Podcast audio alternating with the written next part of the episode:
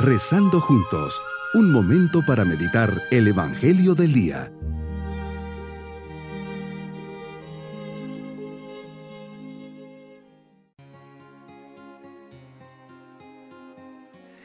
Comenzamos este día con la confianza puesta en el Señor, en este día viernes de la décima cuarta semana del tiempo ordinario. Ponemos las intenciones que tengamos en esta oración. Te busco, Señor, en este día y deseo acercarme y aprender de ti. Sé que hablas a mi alma y que deseas lo mejor para mí y me muestras el camino. Ayúdame a ser dócil a tu voluntad, a abrirme a tus designios y al plan de vida que tienes preparado para mí, pues sé que es lo mejor que me puede suceder. Haz que siendo fiel servidor tuyo, sea ejemplo para los demás. Meditemos en el Evangelio de San Mateo capítulo 10 versículos 16 al 23. Me invitas a ser sencillo y astuto, pues nos envías como ovejas en medio de lobos. Contrario al modo humano, me dices que camine con sencillez en medio de los criterios de la soberbia, de la prepotencia y de la autosuficiencia. Nos previenes que el camino está tapizado de espinas y no solo de flores, que será arduo, lleno de desafíos y sacrificios. Nos llevarán a tribunales, nos azotarán, todo por tu causa. Es la oportunidad de dar testimonio de ti ante ellos. Señor, dame la fortaleza para no desfallecer y no dudar ante las dificultades. Soy consciente que vamos en contracorriente. Estoy seguro y camino en paz, pues sé que tú pondrás en mis labios todo lo que tenga que decir el Espíritu Santo hablará por mí. Tengo esa certeza que no me fallará. Tengo que ser perseverante y paciente, pues ahí está la salvación, aun cuando nuestros mismos seres queridos, padres o hermanos, no entiendan mi fe en ti, o mis amigos se burlen. ¿Cuántos años he, he tenido que esperar y sigo esperando?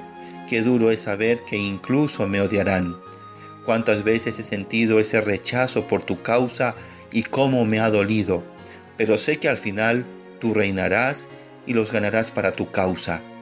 Hoy Jesús, ante las actitudes o actos negativos que otros puedan tener conmigo, voy a responder con serenidad y comprensión, con un corazón grande, buscando no herir a las personas, pero sobre todo tendré paciencia y mucha confianza en ti especialmente por la conversión de ese ser querido que está alejado de la fe y peligra su salvación. Te ofrezco los actos de este día por él. Cuando todo parece destinado al fracaso, cuando la persecución, la crítica se haga más mordaz e incluso nos afecte personalmente, entonces quedará más claro el auténtico sentido y el fin de la vida del cristiano dar testimonio y perseverar hasta el final. Esta es la más genuina finalidad de la vida.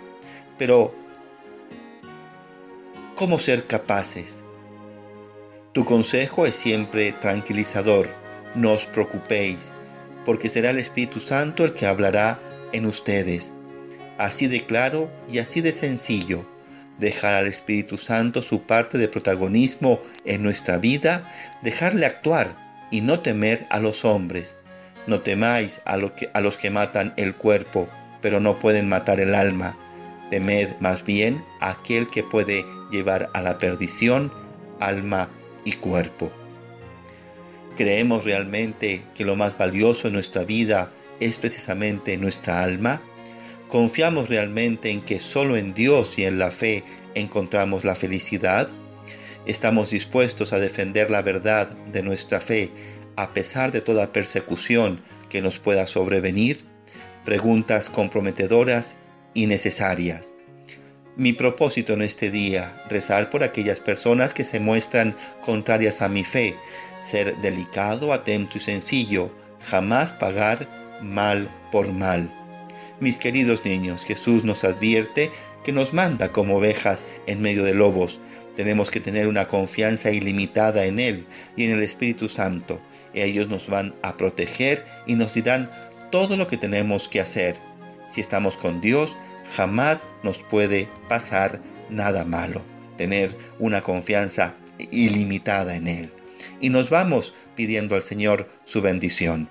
Y la bendición de Dios Todopoderoso, Padre, Hijo y Espíritu Santo, descienda sobre todos nosotros. Bonito día.